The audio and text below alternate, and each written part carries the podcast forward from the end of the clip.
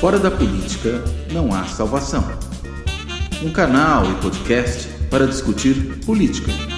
Produzido por mim, o cientista político Cláudio Couto.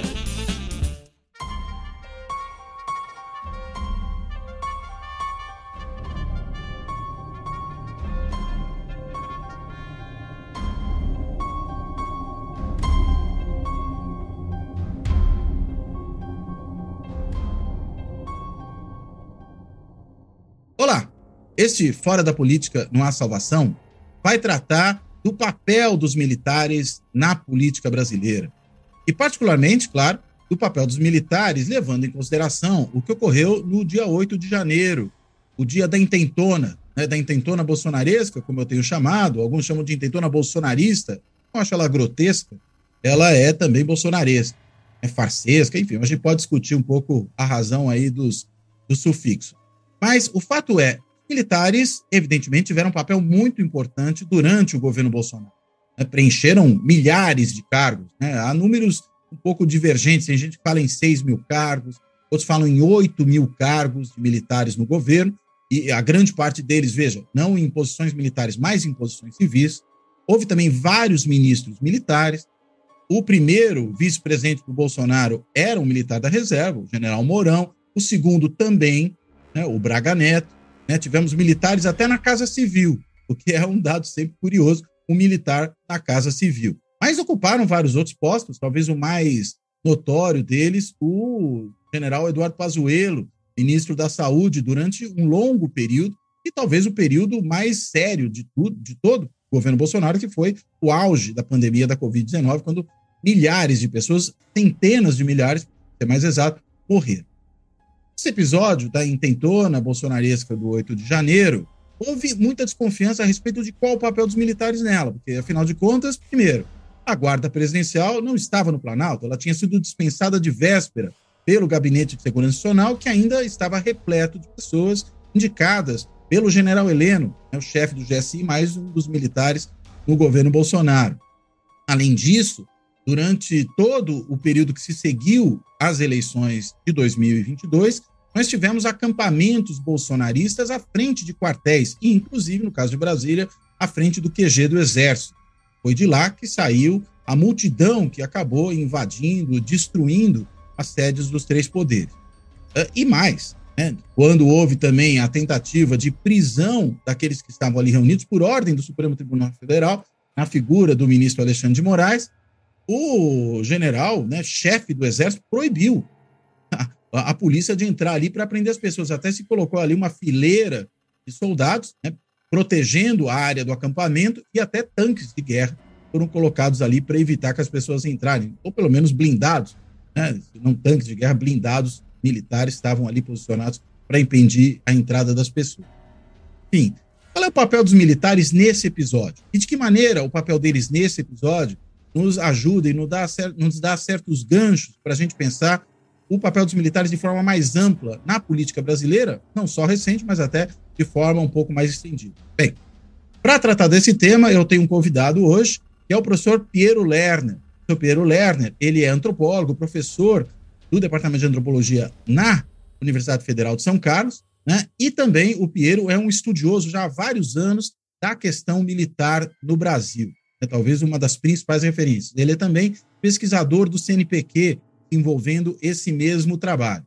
E o Piero, eu diria, é uma referência indispensável, obrigatória para quem quer entender esse papel dos militares, além de termos sido aí contemporâneos na época de graduação no curso de Ciências Sociais da USP. Então, o Piero é um velho amigo aí, estamos há muito tempo convivendo no âmbito das ciências sociais.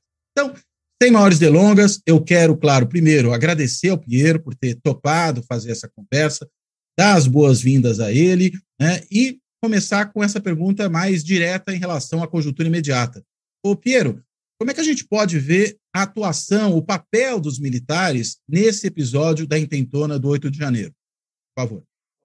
Primeiro, oi, Cláudio. É um prazer estar aí com você. Já se vão aí trinta e tantos anos de amizade, né? É...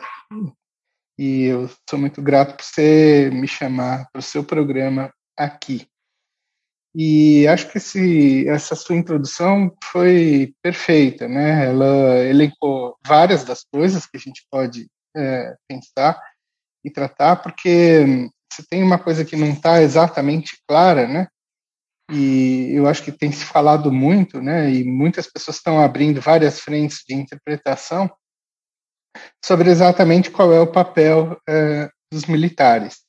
Né? E, e, isso não está claro porque também não tem, vamos dizer assim, um, um conjunto de informações suficientemente consolidadas ou, enfim, apuradas para a gente ter é, absoluta certeza de, vamos dizer assim, do, do, do grau de envolvimento direto deles é, nisso. Embora seja uma coisa assim absolutamente óbvia, pública e notória, quer dizer, é impensável você imaginar como que tanta gente abrigada, né, uh, em lugares absolutamente quase que internos, né, instalações militares, áreas militares, lugares anexos, né, uh, em certos lugares do Brasil, veja, esse pessoal todo estava literalmente encostado no muro, né, o, que indica, no mínimo, uma conivência uh, com todo esse processo, mas eu acho que isso vai muito mais longe. Mas, enfim, a gente ainda está no meio das apurações para ver exatamente quais foram aí os, vamos dizer assim, os centros é, é, é, nervosos, né, que desmobilizaram ou mobilizaram pessoal militar, permitindo esse evento que foi o 8 de janeiro, né? Você, enfim, interessantemente está chamando uma intentona, né? Porque de fato é, tem um lado aqui que isso foi talvez a primeira coisa que eu pensei, é, e por enquanto é a pergunta que tem me guiado em função, enfim, de, das coisas que eu andei pesquisando e que já estavam mais ou menos sendo pensadas antes, né, é, disso acontecer como evento. Eu por exemplo, já tinha é, é, tweetado algumas vezes quando que ia ser o tal do Capitólio Tabajara. Quer dizer, isso era uma coisa que estava num certo imprinting, né? Tinha um, uma, uma coisa de bola cantada já para esse negócio. Eu tinha chutado o dia 1 de janeiro, eu achei que eles, de fato, iam partir para uma porrada mais ampla ali, é, no dia da posse do Lula. Errei por uma semana. Mas, enfim, é, quando você fala em intentona, o que eu acho interessante do termo é porque me parece que de fato é uma coisa que foi feita para não dar certo, mas que deu certo, entre aspas, por outros motivos. Quer dizer, isso é talvez a, a, o grande ponto de interrogação. É, será que essas pessoas que fizeram isso é, eu, eu, não quero agora exatamente falar da motivação delas, mas pensando no papel dos militares que, de certa maneira, estavam ali com elas debaixo da tenda dele, monitorando elas, sabendo o que se passava com elas. É, enfim, pelo menos em Brasília você vê, aquilo lá fica, sei lá, eu, a metros do centro de inteligência do Exército. E, enfim, eles sabem, eles monitoram o, o pessoal deles. Será que eles realmente é, queriam que esse negócio se esticasse a ponto dessa coisa se consolidar como, um, vamos dizer assim, um, um golpe ou um, uma insurreição, eu tenho minhas dúvidas em relação a isso. Eu vou por um caminho que tem sido um pouco diferente da análise de vários colegas que estão mais ou menos, vamos dizer assim, é, e jornalistas também, né? colados na, numa ideia que o Lula e outros agentes do governo têm passado, de que talvez o que se queria ali era provocar esse movimento para acionar uma GLO, uma operação de garantia da lei eh, e da ordem, eh, comandada por militares e assim efetivar uma, uma, vamos dizer assim, uma escalada onde os militares, de fato, é, assumissem uma espécie de, de, de, poder moderador em relação a uma situação que estaria insustentável ali.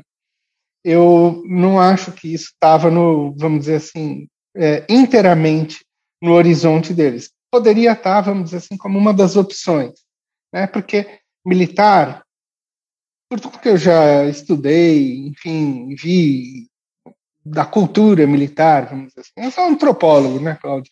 A gente vai e estuda, faz etnografia com eles, estuda, vamos dizer assim, o modo pelo qual eles estão pensando e agindo uh, no mundo. Eles vão pensar vários cenários, A, B, C, D, E, E, e ver qual desses cenários talvez seja mais vantajoso para chegar até o ponto que eles pretendem.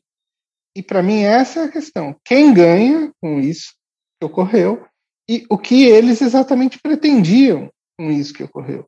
Então, eu acho que para pensar isso, a gente tem que jogar para, vamos dizer assim, dois, dois elementos aqui. Primeiro são as conexões anteriores, né? Voltar para trás e pensar como eles se engajam nesse processo em relação à ideia de intervenção militar, ao processo de desestabilização das eleições, é, enfim, a participação deles no governo Bolsonaro, a própria candidatura do Bolsonaro. E o outro campo seria os desdobramentos futuros, que é onde a gente pode chegar com a pergunta: quem ganha? Né? Cui bono? Eu acho que essa é a pergunta que tem que ser feita no final das contas, né? E a gente pode tentar, talvez, esboçar aqui algum palpite, né? Óbvio que não vai ser uma resposta certeira, isso é um processo em curso ainda.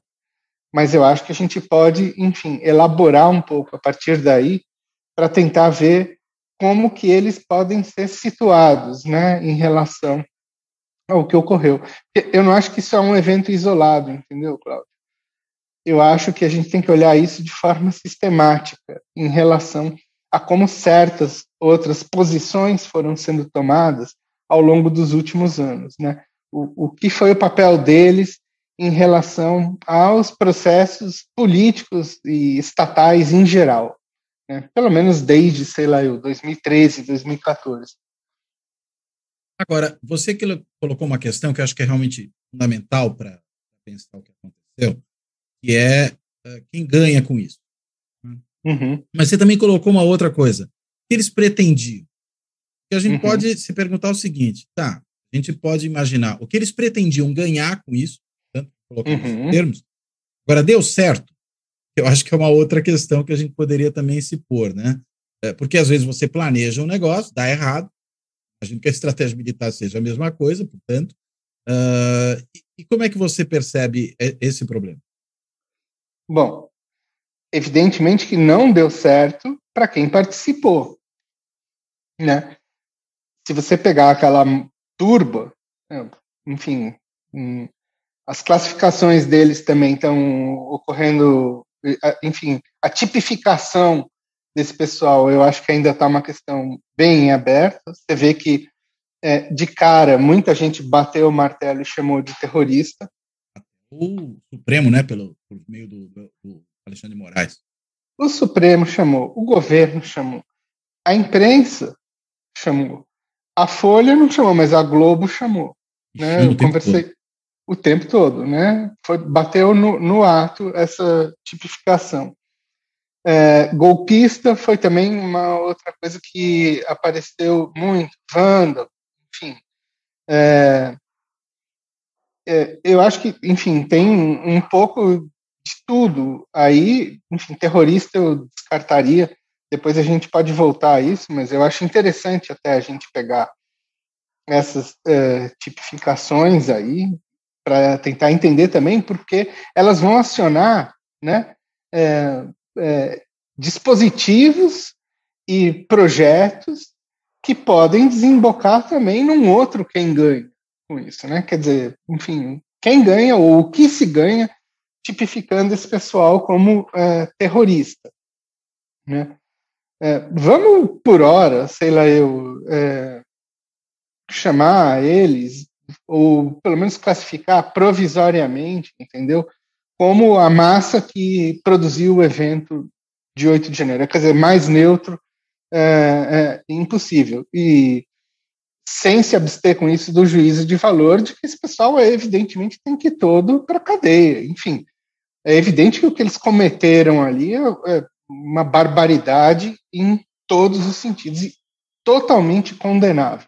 Não é esse o ponto é, agora. É querer entender exatamente o que estava sendo é, colocado e que eles plasmaram ali é, diante do que ocorreu. Quer dizer, foi uma massa de manobra? Foram agentes heterogêneos que foram se agregando ali e, e, e de repente, é, é, explodiram num, num ato impensado, inconsciente? Eu acho que tem vários problemas que se agregam a isso. Em primeiro lugar, é a coisa disso aí estar tá mais ou menos roteirizado, né? É, roteirizado por nada mais, nada menos que os eventos que ocorreram no Capitólio em 6 de janeiro é, de 21, né? Enfim, era uma coisa que estava, de certa maneira, oferecendo né, é, um parâmetro para esse pessoal pensar é, uma ação parecida. Eu digo esse pessoal, esse que estava ali acampado, os que foram é, é, nos ônibus para Brasília, saíram de vários lugares do Brasil, parece que o interior de São Paulo, inclusive, foi um hub importante é, disso, né? Sei lá, eu acho que, se não me engano, foram 10 estados, né, que falaram uh, dos ônibus, mas eu não tenho esse cálculo. Esse, é que o interior de São Paulo também é muito populoso, né? Então, na realidade, você tem muita gente. Muita gente e que está aqui numa zona muito próxima a Brasília, né? Se tinham, enfim, sei lá quantas horas, é, daqui seis, sete horas.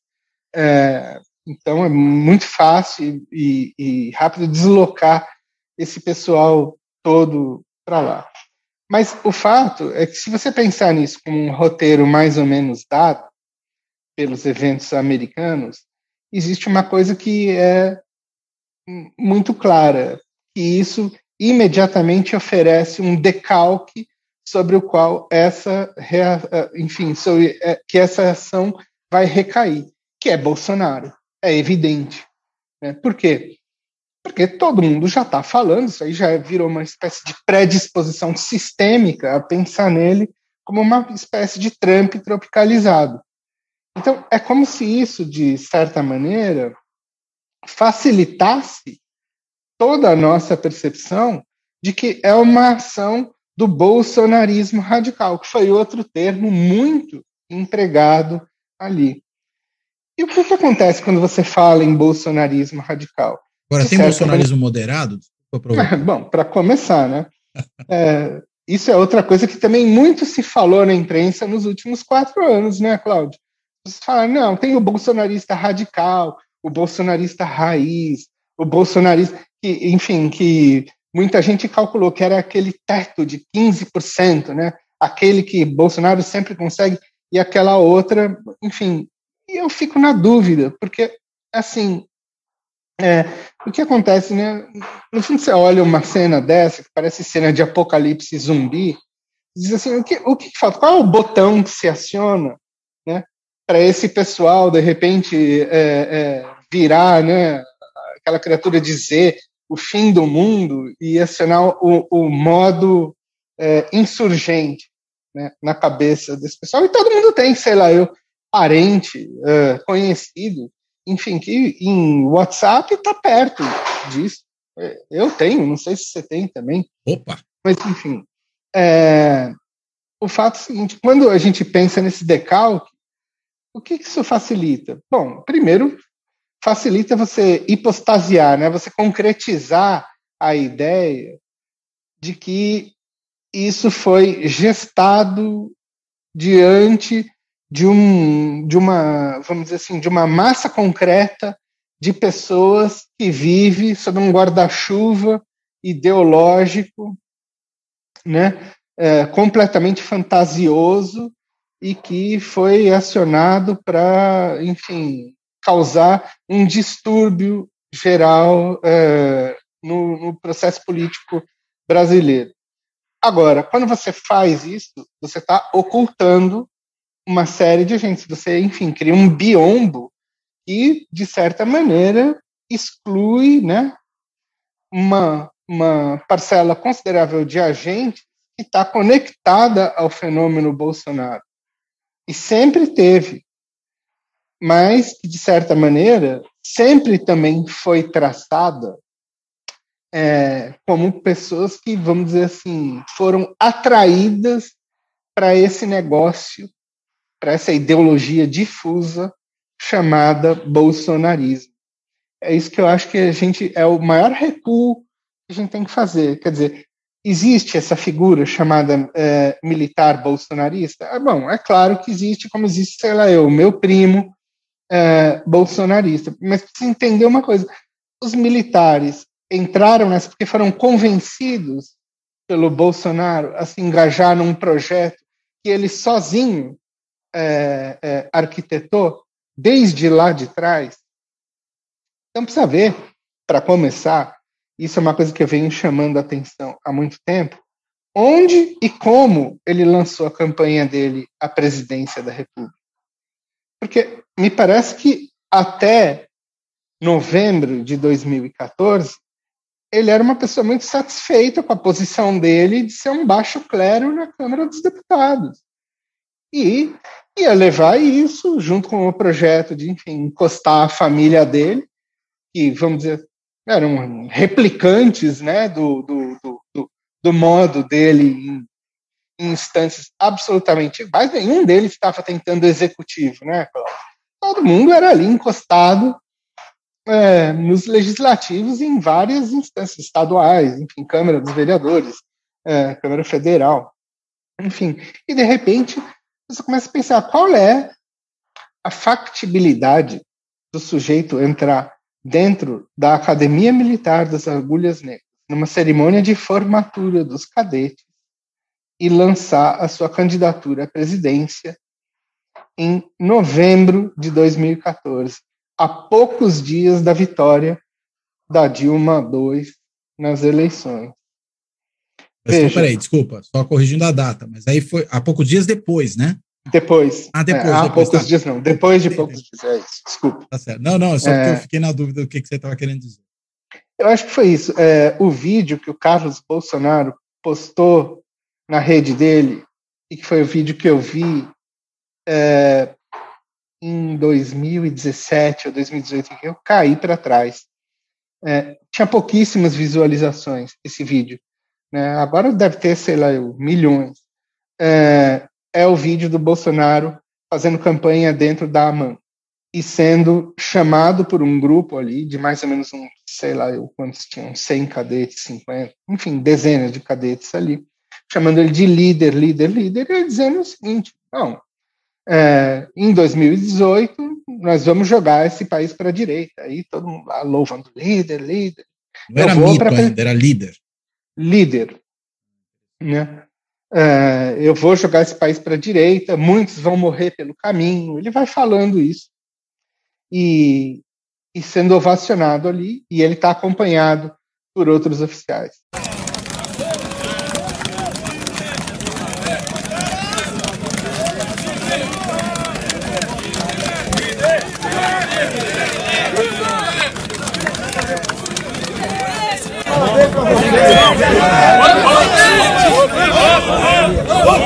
Nós temos que mudar esse Brasil, tá ok?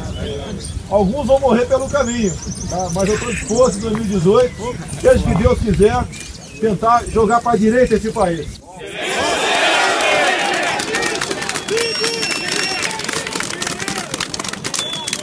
O nosso compromisso é da vida pela pátria, ok? Vai ser assim até morrer que nós amamos o Brasil, temos valores e vamos preservá-lo. Agora, o risco que eu vou correr, posso ficar sem nada, mas eu terei a satisfação de dever cumprido. Okay? Esse é o nosso juramento, esse é o nosso lema. Brasil acima de tudo, esse Brasil é maravilhoso, tem tudo aqui, está faltando é política. Há 24 anos eu apanho igual um desgraçado em Brasília. Mas apanho, tá?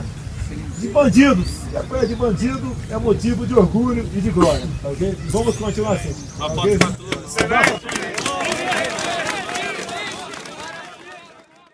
Bom, quem conhece um pouco a dinâmica militar de dentro de um quartel, sabe que é impossível isso acontecer sem a conivência do comandante da academia.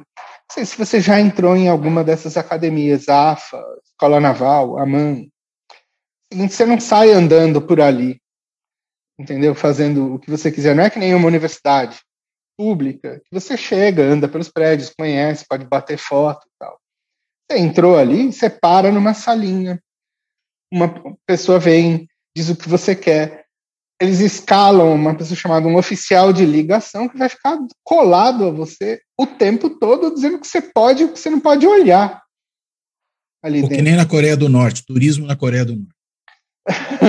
Aí eu não sei, porque eu nunca fui para a Coreia do não, Norte. Não, é que eu, eu, já vi alguns documentários de gente que foi é, fazer turismo na Coreia do Norte e é assim, né? Você vai para todos também. os lugares com alguém colado em você e esse alguém é um agente. É, bom, enfim, o sistema militar é um sistema que é assim, é um sistema de vigilância e controle constante. Não existe isso, né? Inclusive internamente entre eles há um sistema de autovigilância e autocontrole.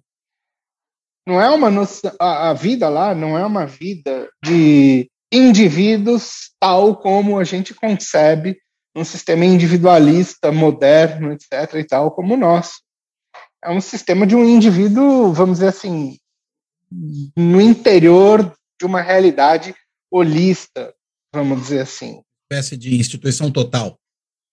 É, é que eu não, assim, o uso desse termo da instituição total do Goffman, ele tem alguns problemas para se aplicar ali, especialmente porque as pessoas estão ali de forma voluntária, número um. No manicômio, por exemplo. É, e número dois, porque não existe a separação tão clara entre corpo de diretores e, é, é, e corpo de vigiados, como numa prisão, num manicômio, ou, sei lá, num, num convento. Quer dizer, o, aqueles que estão ali, por exemplo, os cadetes, eles vão ser os futuros oficiais e todo mundo sabe disso. Ou seja, então é uma coisa que segue uma linha de comando muito clara. Todo mundo está dentro da mesma cadeia de comando, onde todos ali comandam e obedecem de alguma forma. Bolsonaro, dentro da AMAN, não foi um evento acidental. Ele foi ali em 2014. Então, tinham ali, pelo, me, pelo menos, tá? Pelo menos, a conivência. Conivência, não. A autorização, porque a gente não fala em conivência quando fala em vida militar. A gente fala ou autoriza ou não autoriza. É simples assim. A autorização do comandante da academia, que depois fez parte do governo Bolsonaro, é preciso dizer isso, o comandante da academia de 2014, eu esqueci o nome dele agora, teve comandante, teve a autorização, certamente, do diretor é, eh, de educação do, do, do, Exército, que também é um general.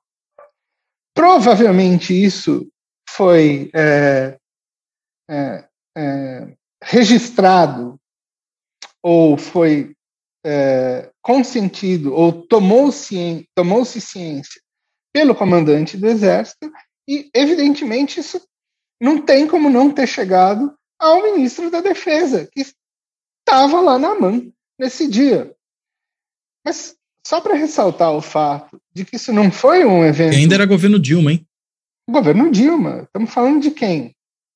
Estamos falando do. É, é, é, na época, o comandante do exército era o general Enzo, e eu acho que.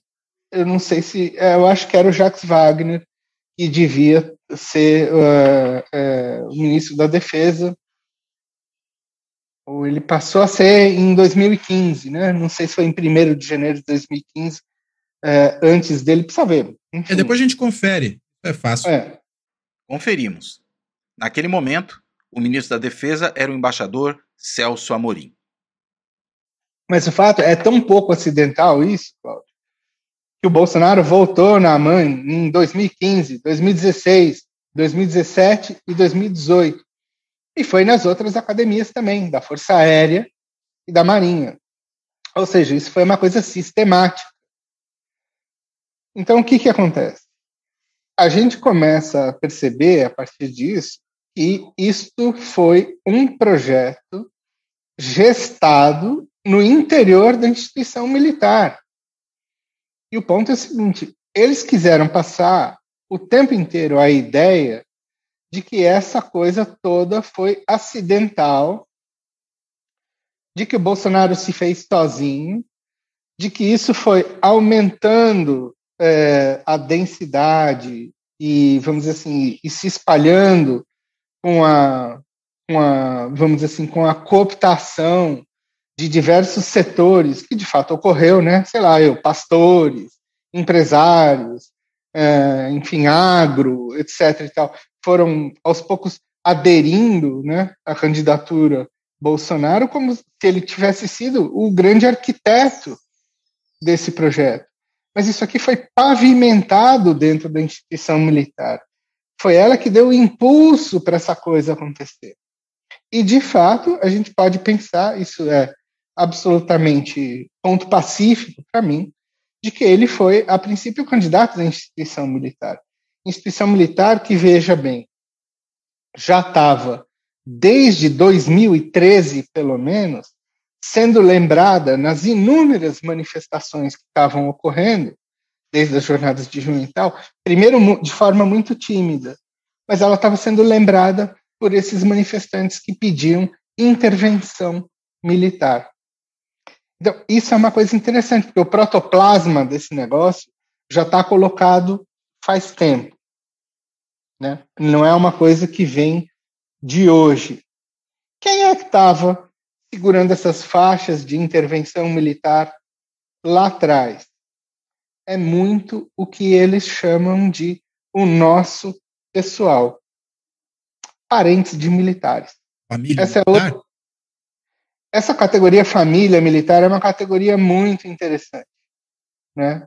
Isso, inclusive, é sociologicamente estudado. Né? O Celso Castro é, é, é, é tem também um livro, uma coletânea, é, que ele fez. Deixa eu ver se, inclusive, eu acho aqui. Né? Você pode ver aqui a família. O nome do livro é A Família Militar no Brasil. A Família Militar no Brasil. Porque isso é aquilo que nós, antropólogos, chamamos de categoria nativa. Que é o seguinte: parente de militar é considerado militar também. Pelo menos os parentes em primeiro grau, filho, esposa, enfim, é considerado militar. Eles veem isso, tem carteirinha, tá? É, esposa de militar, tem carteirinha. Assim, família militar. Isso é uma, uma, uma, uma coisa que eu não estou falando, assim, não é, não é um apelido, um modo de falar, enfim, é simplesmente porque essas pessoas estão socializadas na vida militar, que é uma vida, desde lá da academia, apartada do mundo civil. Essas pessoas casam, elas vivem dentro da instituição militar, elas depois vão morar é, em vilas militares, elas vão é, é, estudar em colégios militares, elas vão ter contas no Banco do Brasil, que são contas é, é, é especiais de militares. E até a poupança do Exército, né? A Polpex. A Polpex. Eles têm uma previdência, que é uma previdência militar. Vão usar o hospital militar. E aí você vai ver os dados é, de socialização do mundo dos oficiais, são dados que remetem a uma altíssima taxa de endogamia. Enfim, basicamente, quem entra na academia militar ou lá no colégio são filhos de militares, é mais de 50%, sei lá eu quanto que está esse dado hoje, mas enfim, tinha pesquisa indicando, sei lá o que, nessa época, 13, 14, era lá, 65, 70%. Uma, né? uma pergunta, você acha que nesse caso é, é, diferente, é mais intenso isso do que, por exemplo, a gente vê nas carreiras jurídicas, em que filho de procurador vira procurador, o filho de juiz vira juiz, é, por aí vai? Você acha que é mais forte no caso dos militares? É, é, que eu não sei qual que é a, quais são as Proporção, outras né? taxas, mas as outras proporções, mas entre militares é eu acho que deve ser certamente uma das maiores. Mas eu acho que, assim, casamentos, por exemplo, é, é, entre, entre filhos é, de oficiais e tal, também é outra coisa super comum. Por que, que é tão forte? O, o fato é que a gente tem que considerar essa coisa de que eles é, é, têm barreiras físicas mesmo.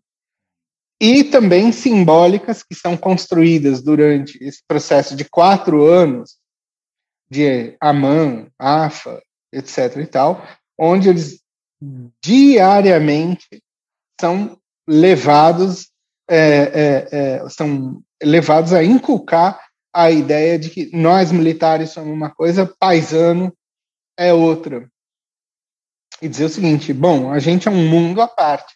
E eles também são inculcados a pensar que o mundo à parte deles é coincidente com a nação. E que paisano é uma coisa que está fora ali e que precisa ser domesticada o tempo inteiro. Você pode olhar isso como uma figura como uma fazenda e eles como se fossem os administradores dessa fazenda. Mas vamos lá, senão a gente vai ir para um, enfim, longe. Uma coisa depois a gente vai, mas vamos, vamos tocar é. por aqui. Por que, que eu estou falando todas essas coisas? Porque é o seguinte: primeiro, é, entre militares, as pessoas se conhecem por conta desse mundo extremamente fechado. Pelo menos os, os do, da mesma força, da mesma arma. Não tem essa, ah, eu não, não, conheço Fulano.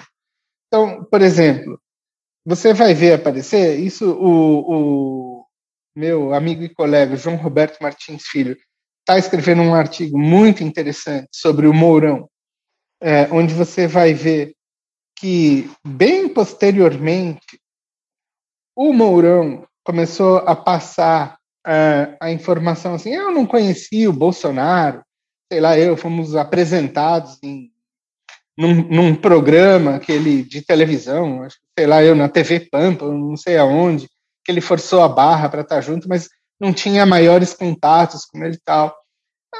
É uma mentira deslavada. Mentira deslavada. Mourão sistematicamente, a partir de 2015, começou a falar em candidatura militar e começou a jogar o nome do Bolsonaro em tudo quanto é canto que ele ia. Nas palestras que ele deu na maçonaria, no clube militar, para empresários, para associações empresariais, é, como, sei lá, o Fiesp, Fiergs, lá do Rio Grande do Sul, Rotary Club, direto ele começou a bombardear isso. E você vê, por exemplo, o Mourão sempre do lado do Bolsonaro nas formaturas de cadetes de 2017 para frente. Tava ele aparecendo lá de uniforme, Cláudio. Mesmo já na, na reserva? Não, ele estava na ativa ainda. Ele ainda estava na ativa. Falando isso, lançando candidatura militar na ativa. Quer dizer, é um negócio completamente ilegal, estapafúrdio. Ou seja, esse negócio já estava sendo plantado e não só estava sendo irradiado de dentro é, da instituição militar, que um militar não fala o que bem entende. Isso é um movimento que, de novo, necessita de autorização. Porque, veja, ele desautorizou várias vezes a presidente da República, e depois o Temer. Mas ele não foi desautorizado pelo comandante dele, comandante militar, né? O, o enfim, o comandante do exército. enfim, essas coisas, essas for, coisas foram acontecendo. Teve uma super capilaridade, por exemplo, com agentes do judiciário, do TRF4, sobretudo, do, do, do TRF2, eu acho, que é o do, do Rio de Janeiro. Pode ver, tem desembargador frequentando é, escola de comando Estado-Maior há anos. Isso, esse movimento está ocorrendo. O negócio não apareceu é, de uma hora para outra. Mas eles fizeram questão de mostrar o tempo inteiro que parece que foi um estalo, né? Que o Bolsonaro surgiu do nada em 2018 e cresceu por conta da genialidade dele de captar, é, de captar e capitalizar um sentimento de antipolítica. Isso esconde todo o agenciamento que esses caras fizeram para pavimentar a candidatura dele e tornar ela uma coisa factível. Né? Esse é que é o ponto, né? porque ninguém dava nada para o sujeito até fevereiro de 2018, quando, sem querer, eclode a intervenção militar no Rio de Janeiro e os caras passam a fazer parte do, do, do, do cenário frontal, né? Eles que estavam lá atrás passam a ocupar né, a notícia diária que era bombardeada na imprensa, que diante de uma situação de anomia social, como bem o Mourão falava, Vilas Boas falava e outros falavam, os militares iam tomar conta. Isso é uma maneira de você falar em intervenção militar, em criar uma mensagem subliminar de que eles estão aí para pôr ordem num país que, enfim, está de ponta cabeça. Mas vamos lá. Aliás, desculpa, só comentar uma coisa em cima dessa coisa da intervenção no Rio de Janeiro. Que foi uma intervenção na segurança, como a gente viu agora, Brasília, né? Uma intervenção na segurança, exclusivamente. Agora, uhum. essa se dá por meio de, uma, de um comando civil, né? Aquela se deu por meio de um comando militar. Você poderia eventualmente ter intervido na, na, na segurança do Rio de Janeiro, mas ter intervindo com um, digamos, um policial federal, né, chefiando ou até um civil de outra natureza, né? O próprio Alexandre de Moraes, que foi secretário de Segurança, foi ministro da Justiça do Temer, poderia eventualmente ser alguém com o perfil dele, eu quero dizer, não ele, nesse caso, uh, o interventor no Rio de Janeiro, mas não, fez questão de colocar ali um general, né? Pois é, dois, né? O general é, Braga Neto, que foi o interventor, que nomeou como secretário da Segurança Pública o general Richard Nunes. Ah, perfeito. Hoje. Hoje é o comandante militar uh, uh, do Nordeste, né? Quatro estrelas também, na época ele não era. É, mas veja só, e é esse ponto que eu quero uh, chamar a atenção e deixar bastante sublinhado. Fizeram a intervenção lá, qual foi a primeira coisa que eles falaram na imprensa? Naquela primeira entrevista do Braga Neto. Ele falou isso e, e repetiu várias vezes. E depois o Vilas Boas também repetiu isso numa entrevista, se não me engano, uh, é, para o jornalista Fábio Vitor, que acabou de escrever um livro chamado Poder uh, Camuflado, numa entrevista que saiu para Piauí. É, nós não queríamos. Isso foi um plano do Temer, junto com Moreira Franco, para ver se isso é, dava gás a uma candidatura dele. Olha só, tem coisa que militar se especializou em fazer desde a época que o general Heleno estava é, no comando do Seconsex, que é o Centro de Comunicação Social é, do Exército, é dar informação dissimulada. Operação de contra-informação, isso aí. Esse nós não queríamos é justamente, vamos dizer assim, um dos eixos que eles propagaram para absolutamente todos os eventos que você pode pensar desde 2014, fazendo tudo isso parecer um acidente. Quer dizer, nós não queríamos é, é, aderir ao Bolsonaro, nós não queríamos intervenção no Rio, nós não queríamos participar do governo. Sempre é, é fomos levados a isso, ou isso foi uma decisão individual de certos militares que se tornaram bolsonaristas entendeu? Tirando sempre a instituição da equação. E o que eu estou tentando mostrar o tempo inteiro é que sem a instituição na equação, você não fecha. Você não fecha né, o problema. Então, 2018 teve uma coisa que foi absolutamente é, notável para a gente pensar em três processos que aconteceram ali durante a, a intervenção, ou quatro. Primeiro, né, é isso que eu já falei, da mensagem subliminar que fica em relação à ideia de uma intervenção militar, né, deles botando ordem num país que está arruinado, é, que a política foi botada de ponta cabeça, né? Isso, número um. Número dois, como bem disse o Braga Neto também numa entrevista logo em fevereiro de 2018, eu disse o seguinte: o que nós vamos fazer aqui é instalar um centro de comando, controle e inteligência que vai servir de modelo para o próximo governo no Brasil. O que, que você lê a respeito disso? Que era o modelo que eles estavam elaborando para implantar no GSI depois.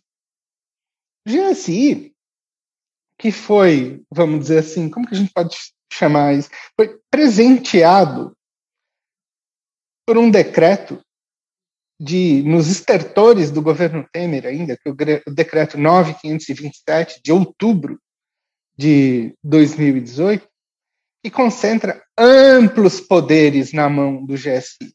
Por exemplo, todas as investigações do COAF o, o, e da Receita Federal, de certa maneira, iam ser direcionadas para a gaveta do GSI, então ocupado pelo general Etchegoyen.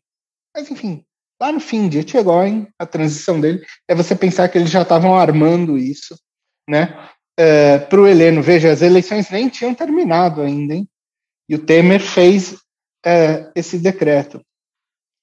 Então, tem isso. A forma... Continua em vigor, não foi revogado pelo atual governo. Não, não, não, não, não, não, não.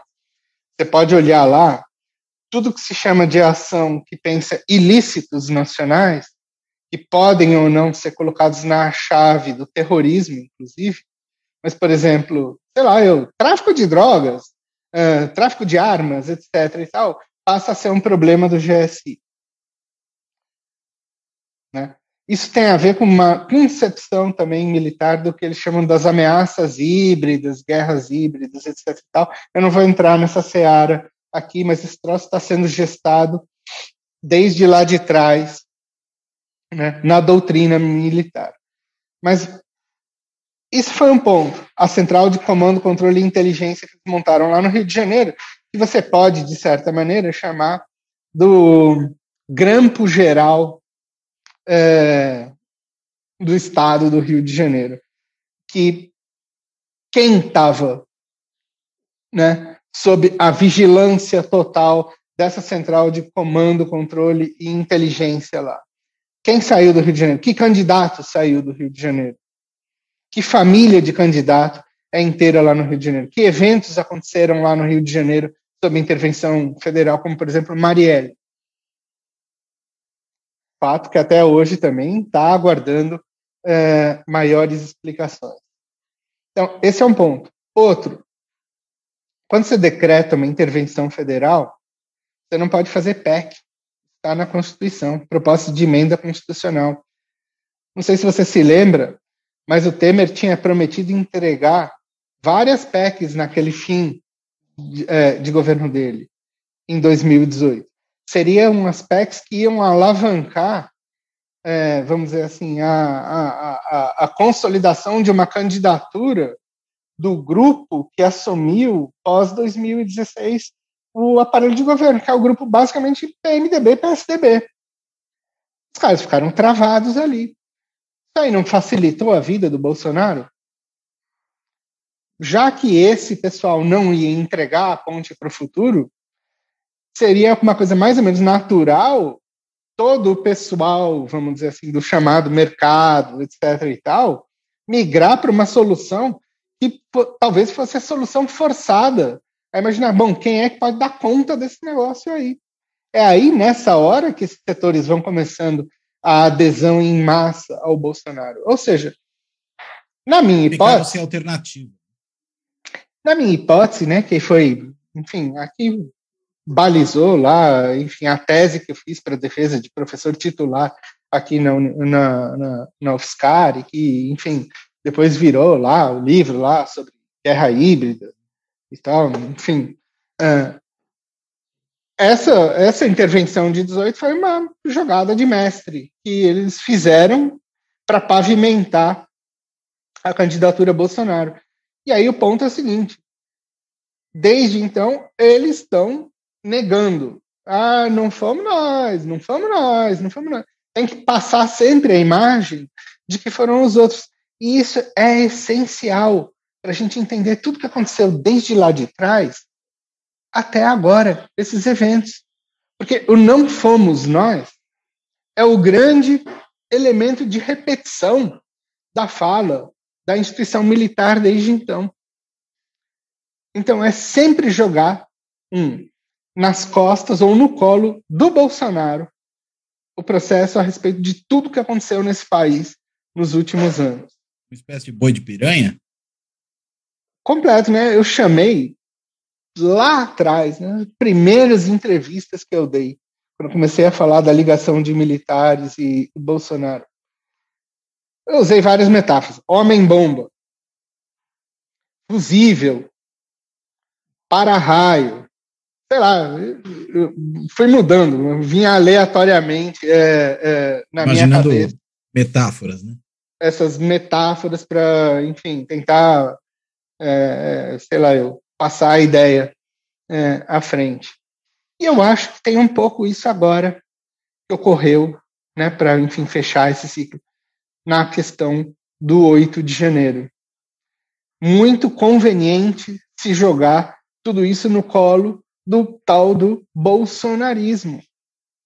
Porque isso, de certa maneira, oculta não o fato óbvio que todo mundo está vendo de que esse pessoal estava ali abrigado debaixo da, da enfim, da, da, do cap dos caras na frente é, é, de quartel, mas oculta a ligação direta que eles tinham com esse, vamos dizer assim, com essa, com essa movimentação que a gente pode chamar de uma movimentação ideológica, talvez, dessa da manobra dessa massa.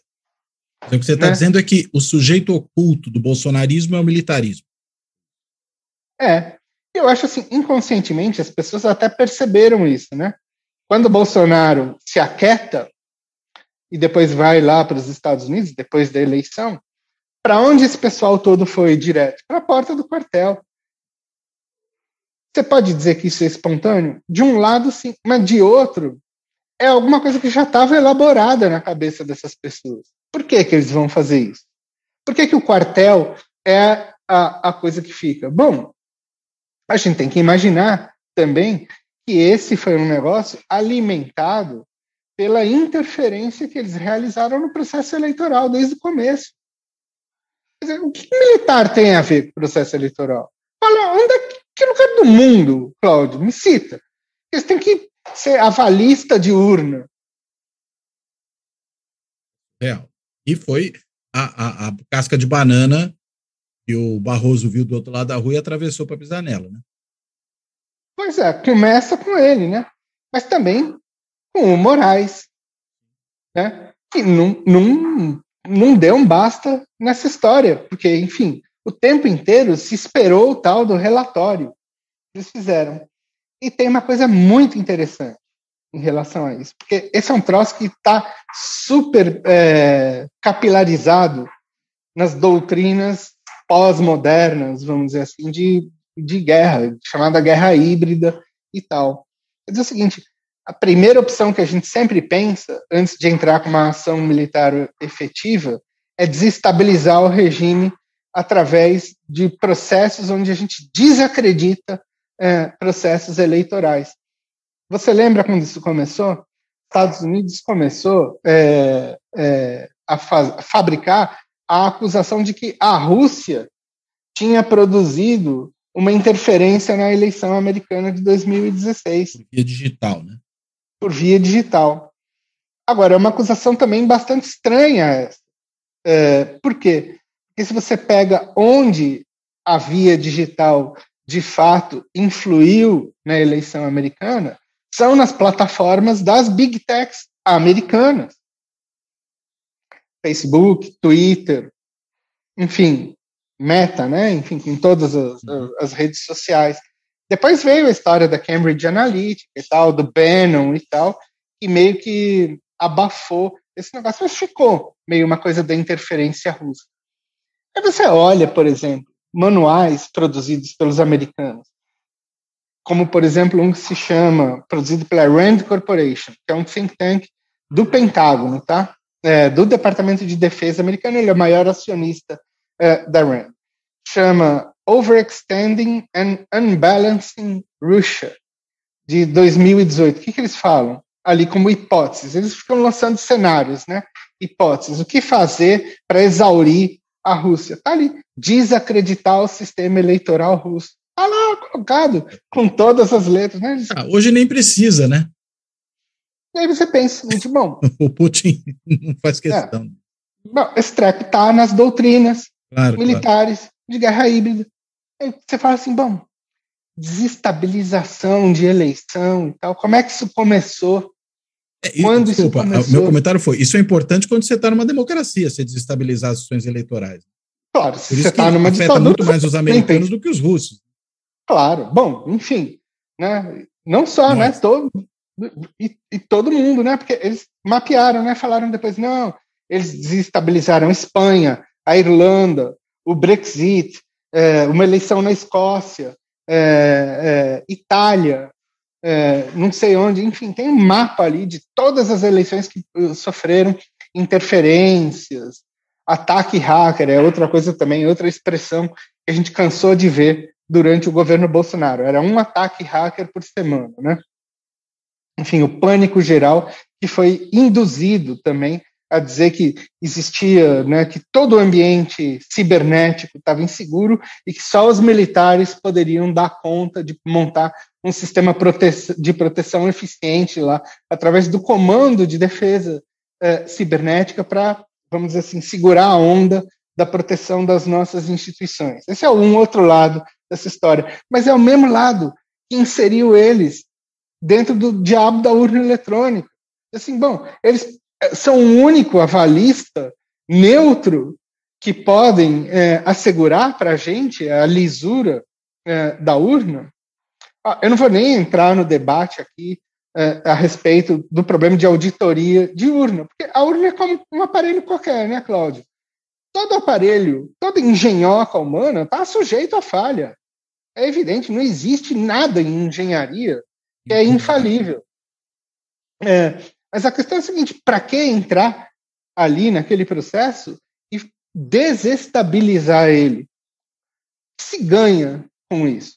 Veja, que eles permaneceram calados a respeito disso desde a eleição.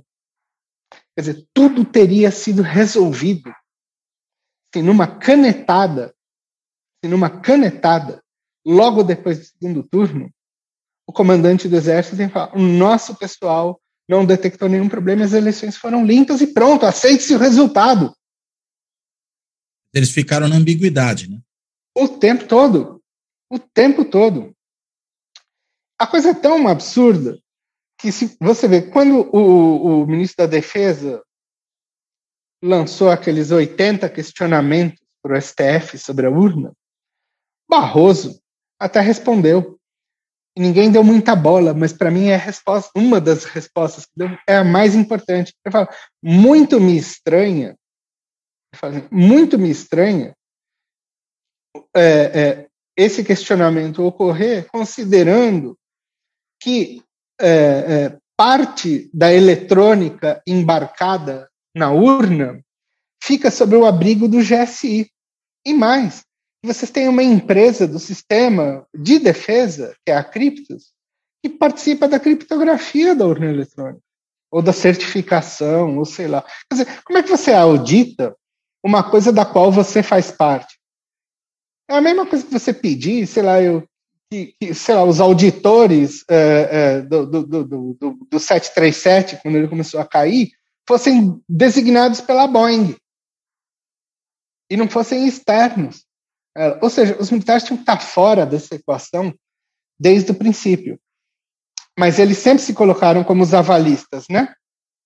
E se respaldando numa, numa ideia de que a população, no fim das contas, só confia na instituição militar e que eles são a última palavra a respeito de tudo.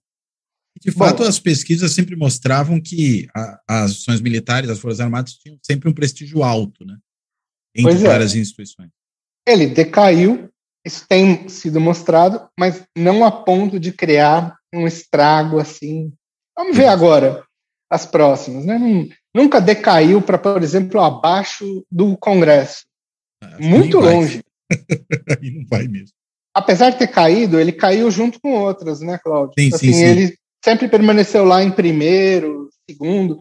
Sim. Bom, num cenário desse, você fala, eu faço o que quiser. Se você é um general ali, falando, bom, nós temos uma margem de manobra absurdamente gigantesca para trabalhar esse negócio. Bom, Agora, quando o Lula, como fez nesses dias, né, ele aponta o dedo para os militares, nomina, né, fala, ó, não vi nenhum general se mover, não vi ninguém nos quartéis tomar providências, cadê os soldados da guarda presidencial? Né? É, e aí, até depois, é, o jornalista que gosta de ser porta-voz militar vem a ah, os militares estão melindrados. Né? É, quando ele aponta o dedo e nomina e os chama, de certa maneira, na chincha, vou usar essa expressão aqui, isso tem algum efeito político relevante na sua leitura? Para mim, eu vejo como um acordo tácito entre Lula e militares. Hum.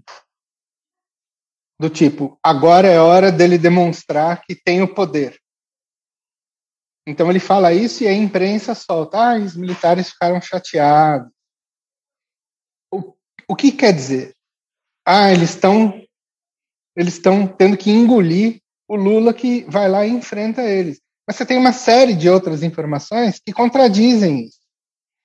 Que foram, por exemplo, as primeiras notas que foram é, soltas tanto pelo Padilha quanto pelo é, Flávio Dino, pelo Rui Costa, é, é, é, é pelo pelo pelo Rui, o ministro, enfim. Rui Costa é o ministro da Casa Chefe da Casa Civil. isso, ele dizendo que as ações, se tem o dedo de militares, são de militares voluntaristas. Quer dizer, recai. Não é institucional, é individual. É, para a pessoa e não para a instituição. Tudo bem, é claro, né? O Lula não vai a uma altura dessa, né? É, é, virar a mesa da instituição militar. Não vai. Isso não vai acontecer. Então, a gente tem que pensar o seguinte, de novo, para voltar à grande questão: quem ganha? Quem ganhou no fim é, com isso? Certamente não foram as pessoas que estavam lá, né? Então, vamos dizer Puxa o seguinte. de canhão, aqueles? Completamente. Completamente. Vamos pensar o seguinte: pegando o, o, manualzinho básico de golpe de Estado que existe escrito Eduardo desde, é, desde 1968. Né? Você tem que tomar, sei lá, a infraestrutura, o centro de governo, é, o, o, o, o, o, aparelhos de Estado mais é, é, vitais, mas antes de tudo isso, como qualquer recomendação, e isso é, é ainda vale, são as comunicações. Você tem que promover o truncamento de todo o sistema comunicacional. Isso não foi feito.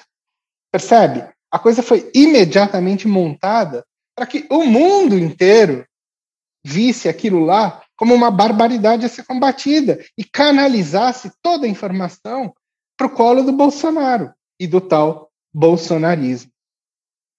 Quer dizer, Agora, tem se apontado muito para os militares, né? Será que eles não estão mais expostos do que eles gostariam de estar nesse momento? Eu acho que um pouco.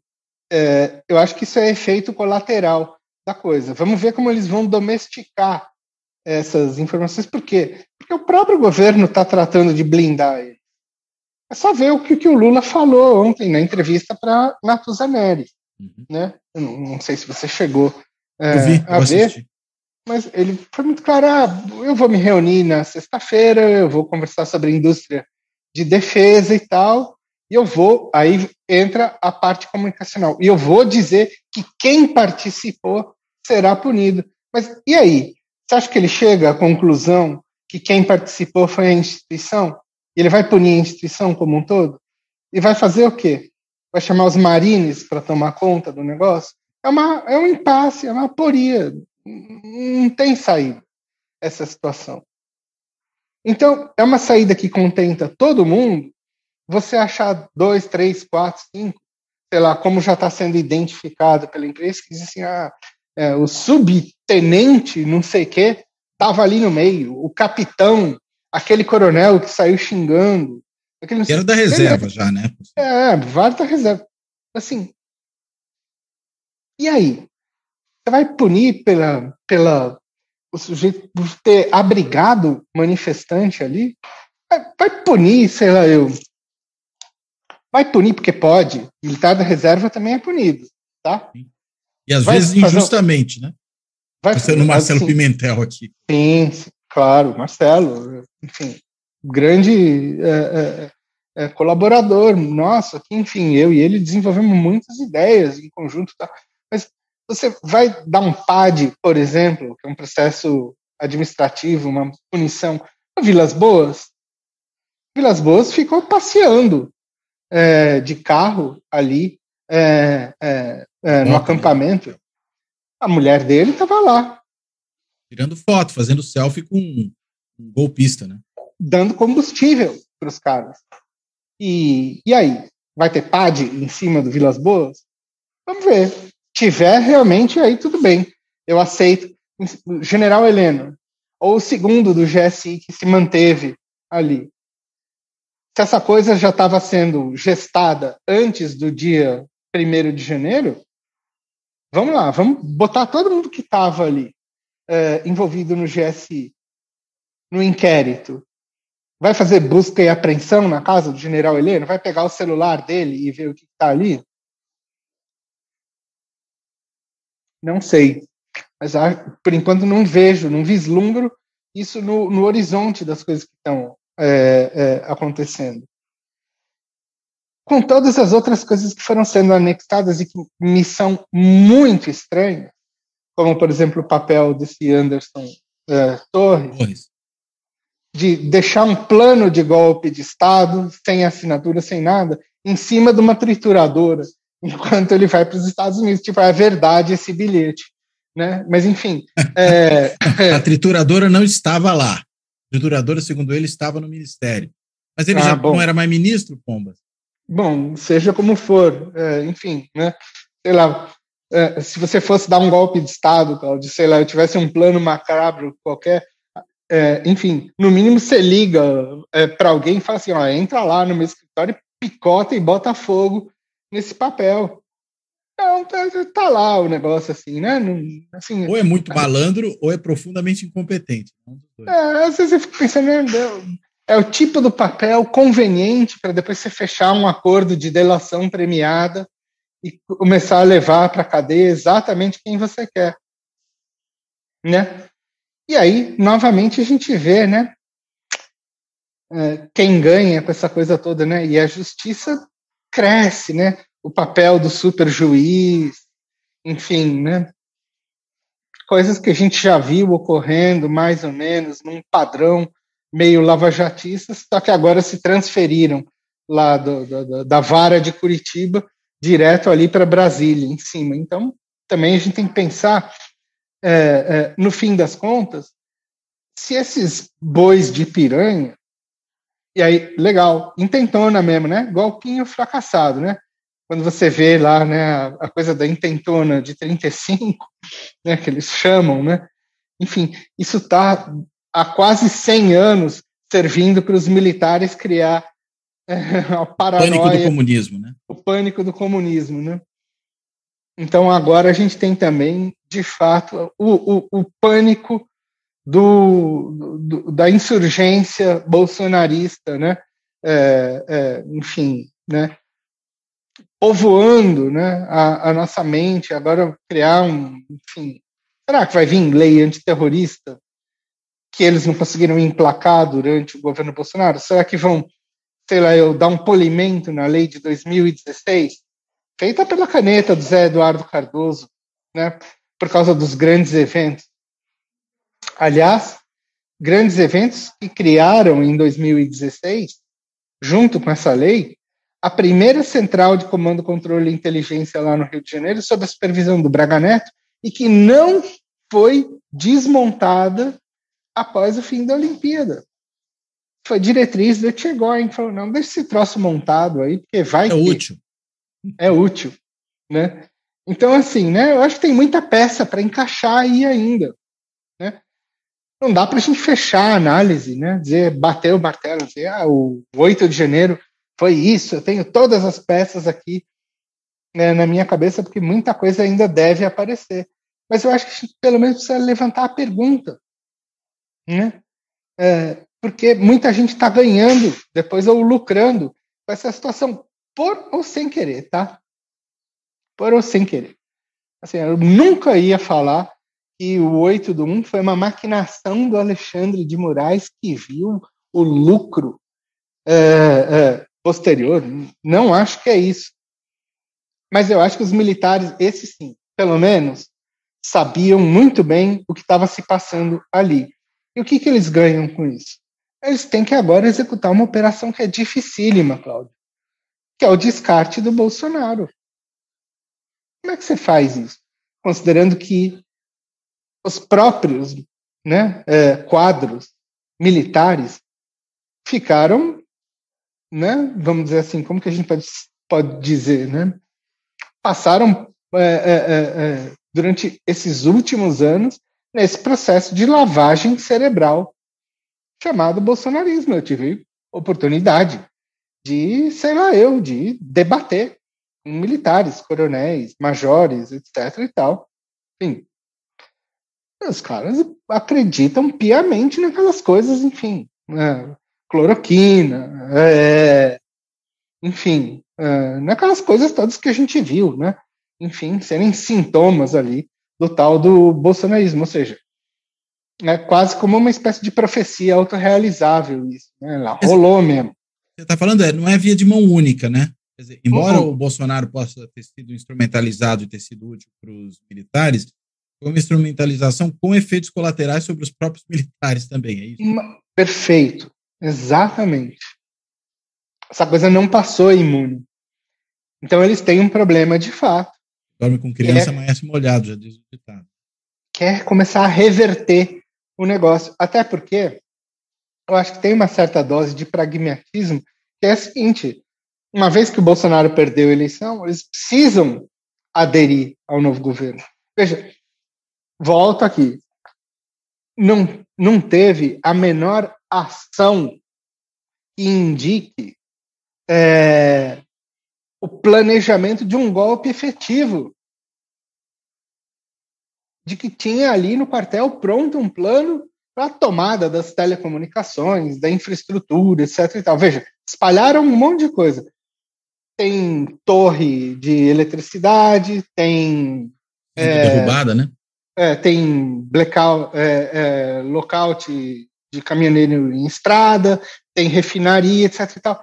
Mas o vital do processo de golpe, que é, tele, é, que é comunicação, isso passou batido.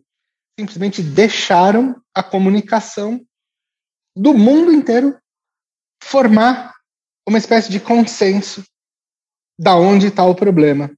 E o problema está no Bolsonaro. Então, você vê, o mesmo instrumento que beneficiou, agora é o instrumento que vai gerar a sua, vamos dizer assim, é, autocorrosão. Tem uma coisa meio dialética é, aí, né? Então, o Bolsonaro serviu para construir e agora vai servir para desmantelar também. Outra hipótese também com a qual eu geralmente trabalho, enfim, que o Bolsonaro é o cara do caos feito para que um instrumento de ordem aparecesse. E esse instrumento de ordem, no fim das contas, vai ser, sei lá, eu, o velho consórcio que atuou em 2018, que é o consórcio jurídico militar. Do Rio de Janeiro, você está falando? Em tudo quanto é canto do Brasil. Agora, eles não estavam imaginando é, que poderia vir aí uma GLO? Não seria um cavalo de Troia? Quer dizer, rola toda aquela confusão em Brasília, se cogitou, até foi sugerido ao Lula que fizesse uma, chamasse uma GLO, ele falou, não, não, aí eu vou ficar reboque de um general fez uma intervenção civil na segurança do Distrito Federal.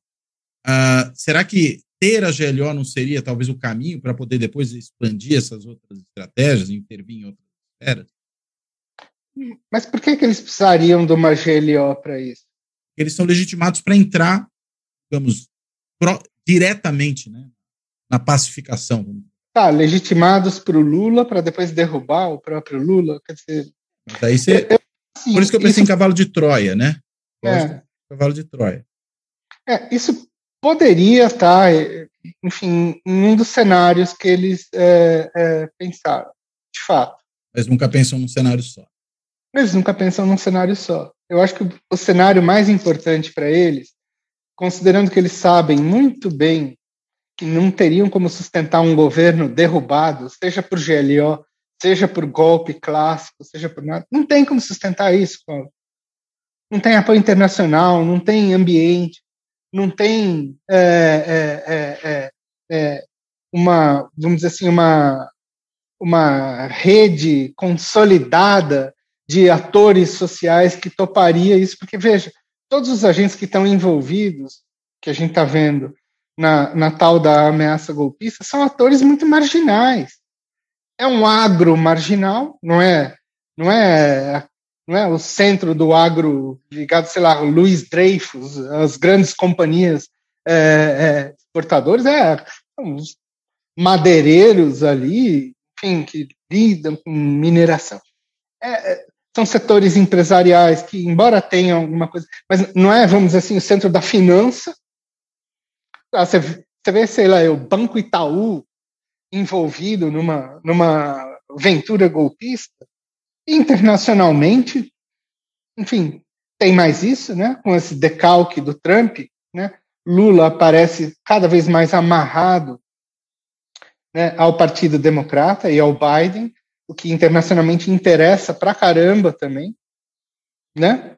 É, é, vamos dizer assim, essa, esse, esse, esse, imaginário, né, de que existe um, um, uma espécie de mundo que está lutando contra o, o, viés autoritário populista que está emergindo em, em, diversas partes uh, do planeta.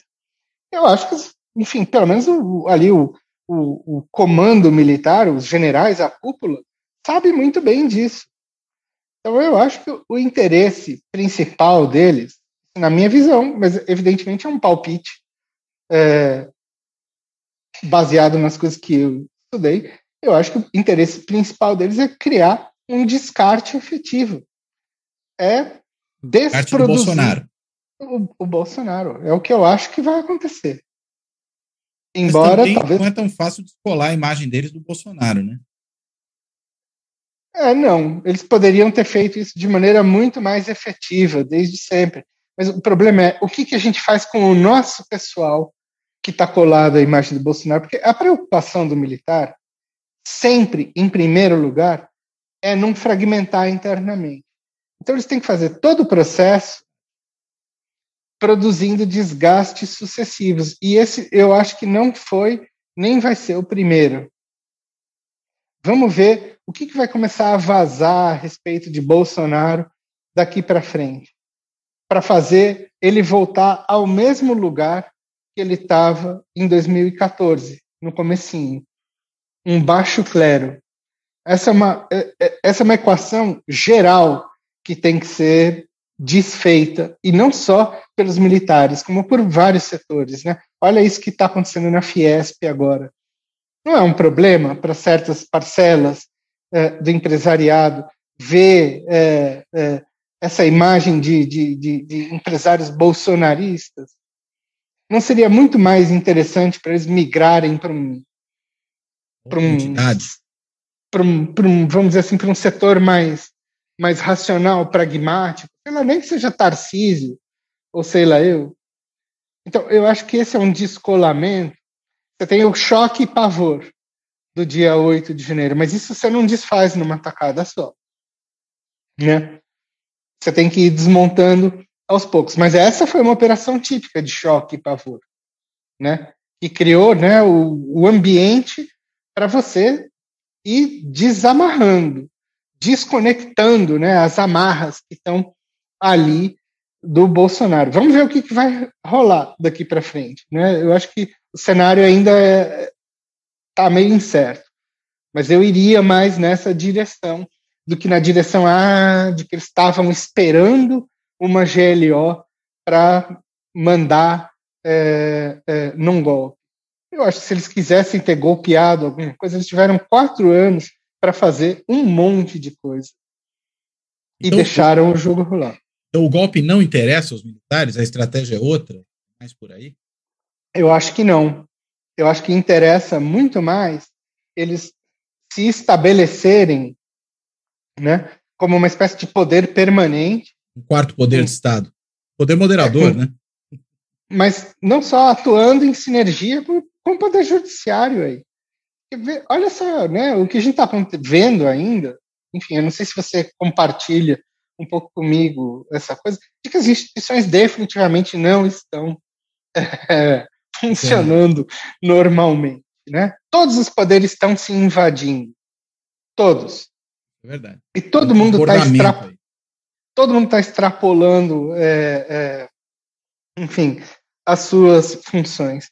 E qual é o interesse militar que eu vejo, sobretudo, ocorrer? E eu estou falando disso desde 2019, né? É se estabelecer como uma máquina de informações que vai ser aquela que tem o controle daquilo que se sabe, o que não se sabe, para acionar outros atores sociais que vão fazer o interesse deles prevalecer. É uma espécie, é isso que eles chamam de estratégia da abordagem indireta. Quer dizer, você estabelece procuradores que vão, de certa maneira, trabalhar aquilo que tua maquininha do sistema de informações e vigilância gerou como fato relevante ou não para outros atores, como por exemplo o judiciário. Então, se você consolida a ideia de terrorismo, claro, não vão ser eles que vão prender ou soltar terroristas. Né? E todo mundo está dizendo, ah, não, é porque eles vão imputar isso ao MST, é, aos movimentos sociais. Eu acho que não. Não é por aí, não. Não é criar o precedente para enquadrar a esquerda.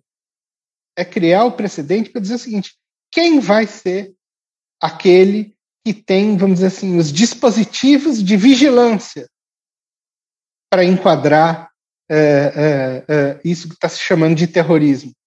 Vamos pensar numa coisa também, hein?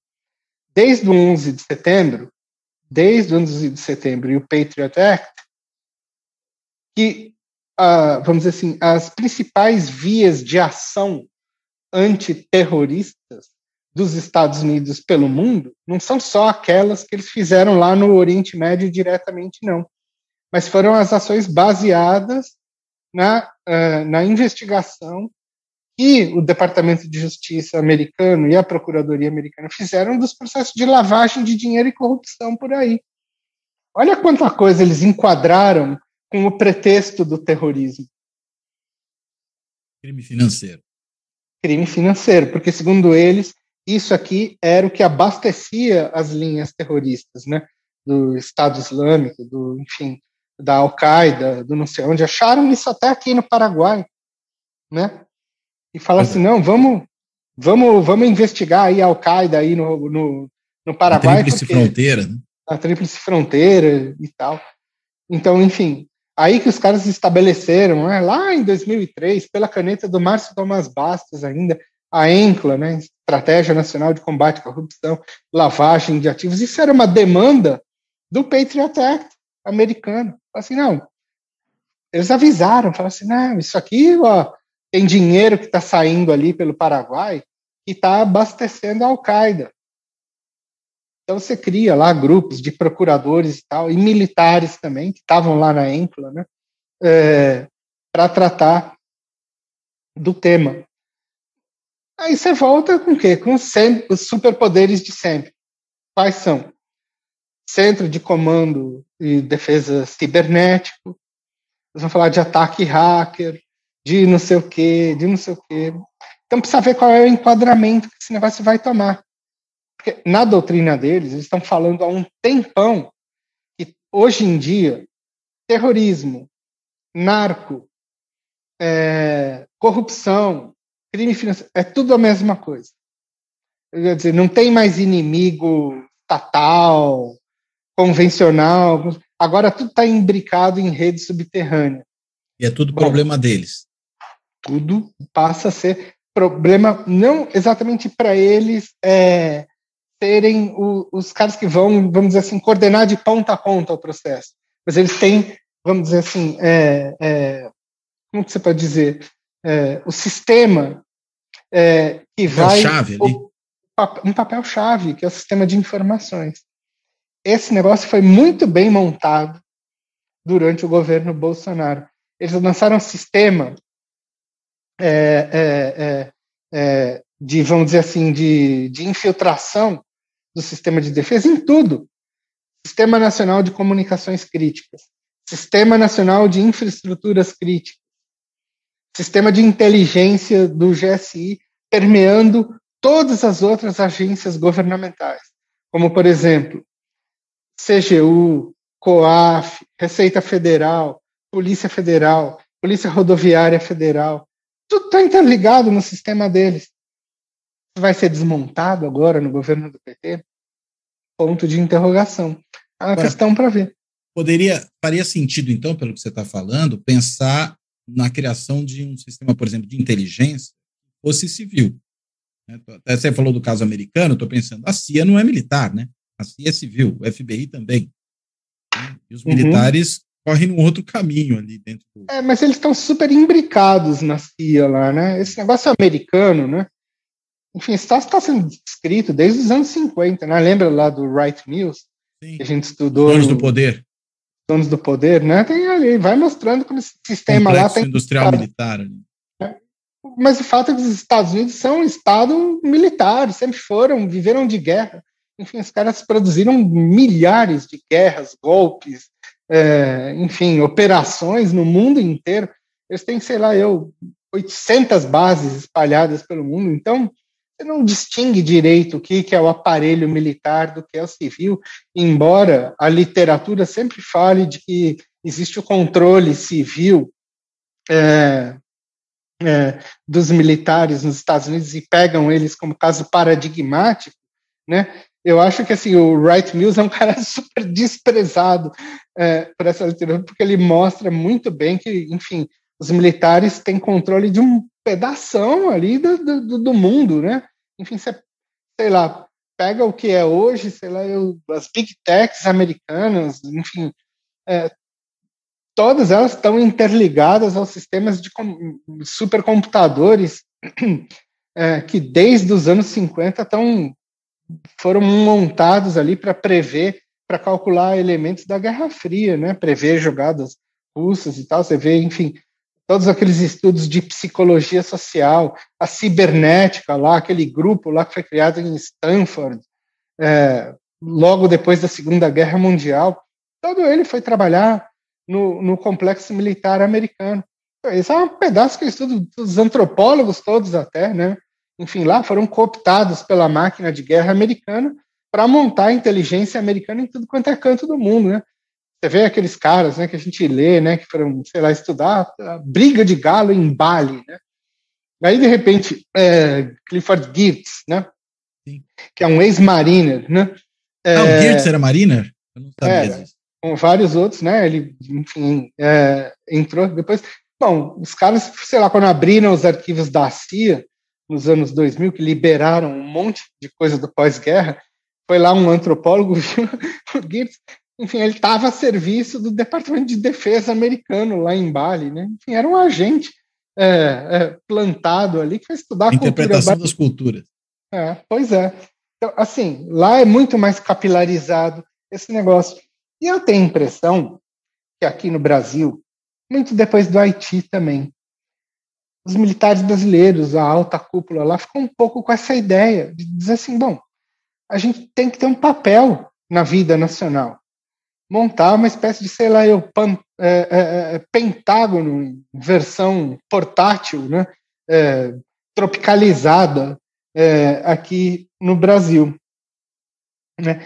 Tentaram fazer isso a rodo, mil projetos de lei é, durante o, o governo Bolsonaro mas vai ser bastante irônico se esse negócio se consolidar pela caneta da esquerda. Como a gente viu acontecer nos primeiros manuais é, de operação das GLOs. Pode ver lá. Tinha uma classificação. Olha, você pensava, mas putz, isso aqui saiu. Ah, agora eu lembrei, o ministro que faltava dizer, Celso Amorim. Ah, que era o é, ministro da Defesa naquele é, momento. Naquele momento. Isso aqui saiu debaixo do nariz do Amorim, esse manual de GLO.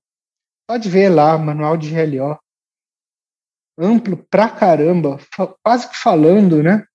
É, enfim, de monitoramento de partido político, de tudo. Depois eles revisaram esse negócio e esconderam a primeira versão é, de 2013. A lei antiterrorismo, outra que saiu da caneta. É, do Zé Eduardo Cardoso. Então, enfim, né? Diz o seguinte: mais bem sucedido a gente vai ser, isso também é uma característica de guerra pós-moderna. Quanto mais a gente conseguir fazer o inimigo trabalhar a nosso favor. Claro, está parecendo que eu estou falando de uma coisa que está muito bem estruturada, maquinada, parece teoria da conspiração e tal. Mas, gente, isso está descrito e mais descrito em manual de operação americano, que depois foi traduzido para cá. Pegar os manuais de operação é, das Forças Armadas brasileiras, tem muita coisa que é copy-paste. Foram lá, traduziram e plup, aplicaram aqui. Então, eu acho que tem um pouco a ideia aí de montar é, é, uma estrutura militar permanente, onde você vê um Estado que está constantemente ameaçado e que eles precisam estar tá lá como os elementos que vão ser a garantia final de que esse Estado não vai se fragmentar, etc. E tal. Há muitos anos eles estão trabalhando isso em diversas frentes, óbvio. Não é só ataque cibernético e tal. Você vê, né, aquela conversa toda de ONG na Amazônia, que vai internacionalizar, e você precisa criar ali um, enfim, um, um forte aparato militar para dar conta da proteção da soberania da Amazônia está rolando desde os anos 80. Essa conversa. Os caras fizeram o quê? Pegaram aquela região lá da cabeça do cachorro produziram um enclave militar ali. Eu morei ali em São Gabriel da Cachoeira. Pode ver. Os militares ali coordenam quase tudo. Então, tem um pouco isso. Teve um laboratório. Ser área fronteiriça. Por ser área fronteiriça. Mas eles conseguiram fazer passar essa lei. Diz o seguinte: vai criar, sei lá, um, um enclave Yanomami. Pô, Terra Yanomami está dentro de uma área fronteiriça, da área de controle deles. Como é que você vai criar um enclave justo dentro de uma área militar? Meio irreal. Mas eles botam isso né, no, no, no sistema de comunicações, reverbera, decanta né, para setores nacionalistas, acadêmicos. Você vê Aldo Rebelo é, repetindo é, é, sem parar essa história. Então, eu acho que tem, assim, é, como que a gente pode dizer, é, mil coisas que estão dadas no modo pelo qual o dispositivo militar foi se edificando desde o fim da ditadura, tá? Isso não é coisa que vem de hoje. E que foi, vamos dizer assim, se consolidando na experiência deles, para eles chegarem e terem, de fato, uma visão do que eles precisam fazer com o Brasil.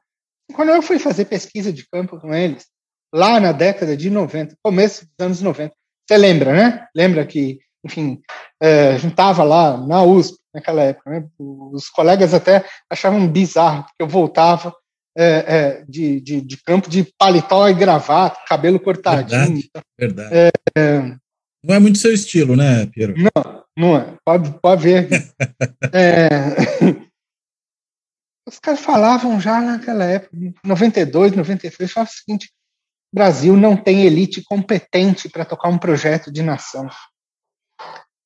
Os brasileiros são uma sociedade fragmentada, são, é um arquipélago, são ilhas. E a única coisa que reúne essas ilhas todas, a espinha dorsal disso, é a instituição militar. Eles tinham desde sempre a visão de que eles precisariam estar na coordenação de um projeto de nação. Vide esse projeto maluco que os caras inventaram lá no Instituto Sagres, lá do general Rocha Paiva, com Vilas Boas. Tá? É, aquilo é a tradução do que os caras pensam. Com todos os delírios, né? Movimento Comunista Internacional, globalismo, etc. Mas isso é a perfumaria do negócio. Quando você vai para o cerne daquilo, eles estão falando, é preciso ter um centro de governo. E esse centro de governo é o quê? É a inteligência militar é o quê? É a experiência da Amazônia, é a experiência do Haiti, é a experiência da intervenção lá do Rio de Janeiro. Eles não vão querer deixar isso aí sair pelo dedo, não. Eu acho. Vamos ver o que vai acontecer daqui para frente. Mas eu acho vendo a narrativa toda que está sendo montada a partir da, daquilo que você está chamando da intentona, um bom nome que eu gostei, e agora eles criaram o pretexto é, perfeito, né? Para dizer o seguinte, não, de fato a gente precisa ver todas as ameaças que tem aí, e a ameaça que eles próprios construíram agora passou a ser a principal ameaça. É, a minha é, dúvida só é porque nesse caso, vamos dizer, as digitais deles estão muito marcadas né? nessa aí. É mais difícil dizer, não, nós somos o escudo protetor contra essa ameaça, né? É, me parece que está mais difícil das pessoas caírem nessa agora, né? Eu não sei, porque, enfim, né? Uh, uh, são quantos anos já que o pessoal fala em militar bolsonarista, em, em, em ala militar e ala. Mais racional. Quê, e tal. Isso, isso ficou tão impresso, eu ouço ainda todo santo dia.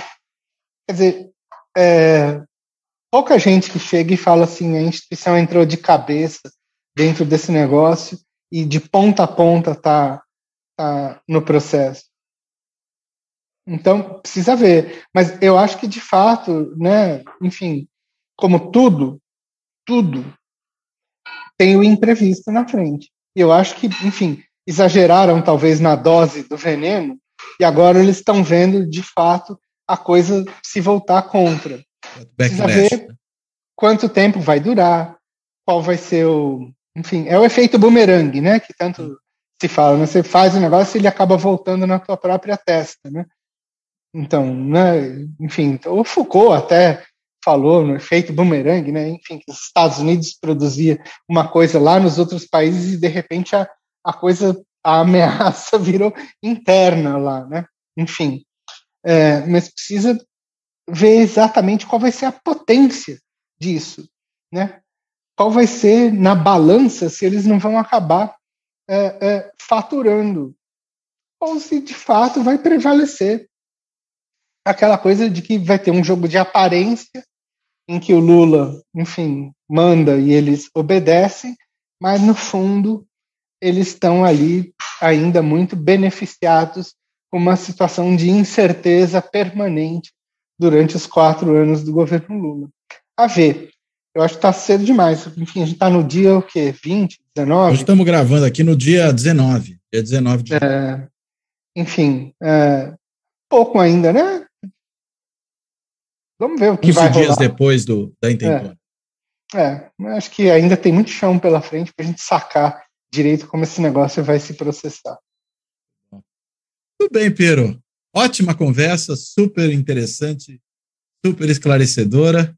Quero te agradecer muito pelo papo. Eu que, eu que agradeço. Super legal estar aqui com você.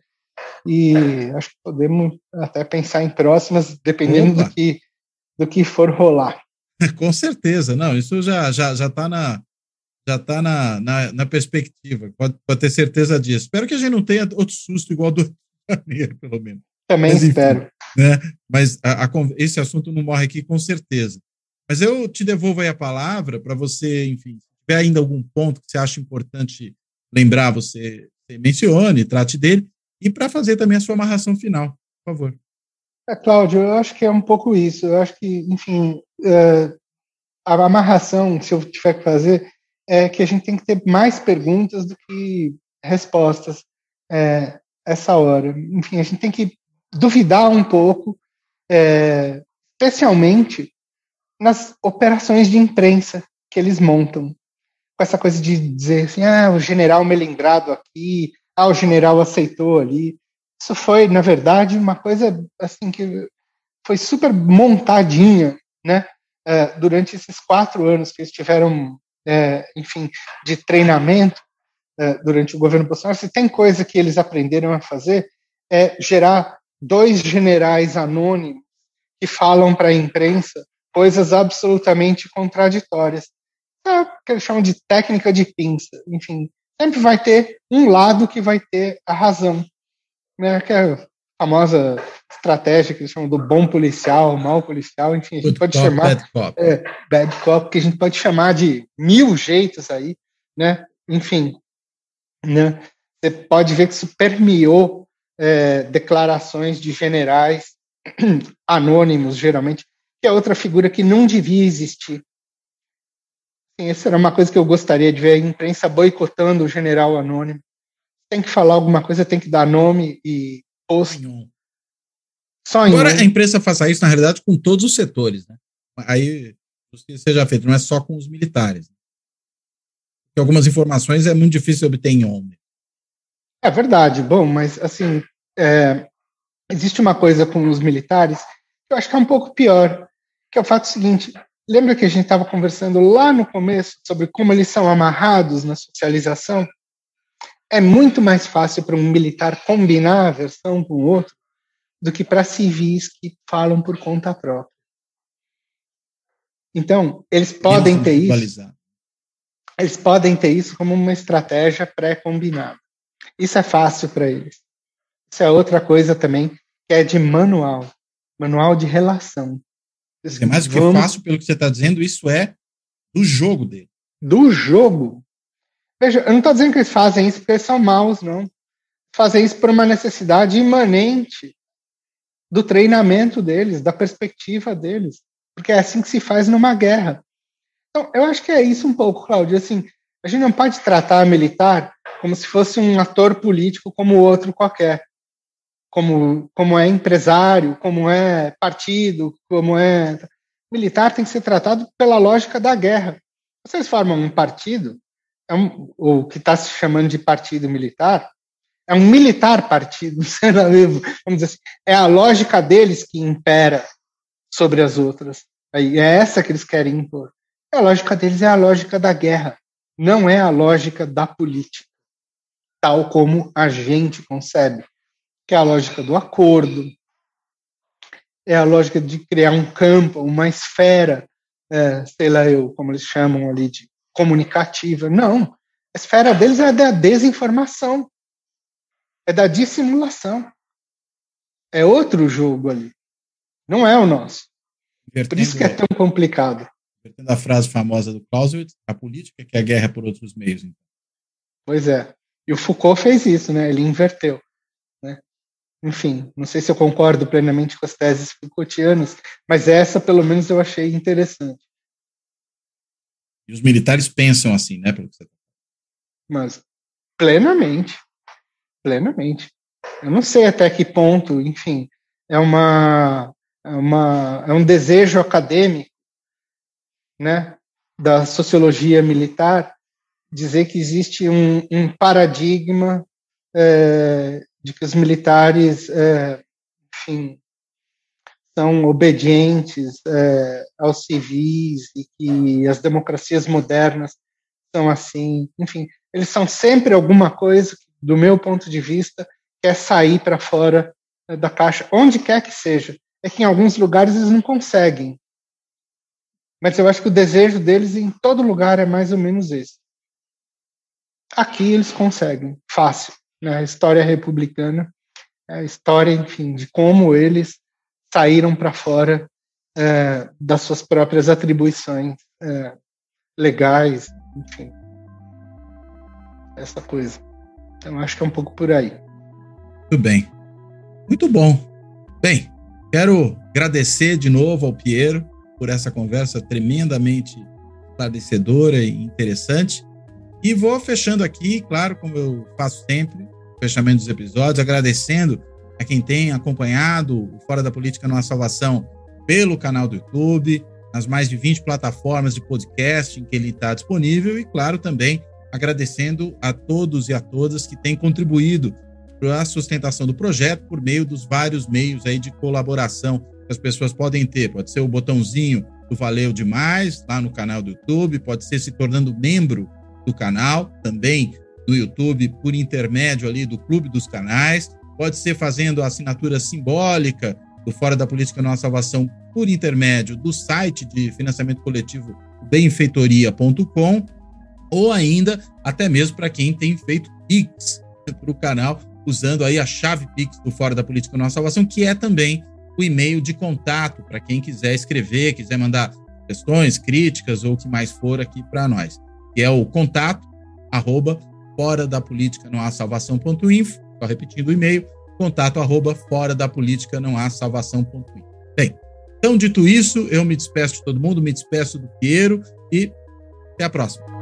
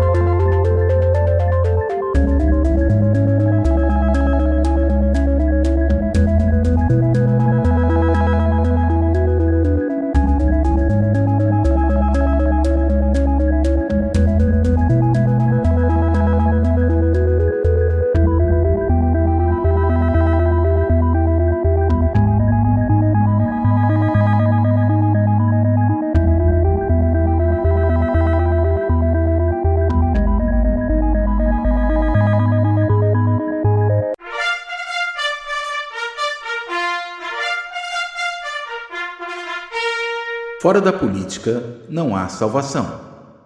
Um canal e podcast para discutir política.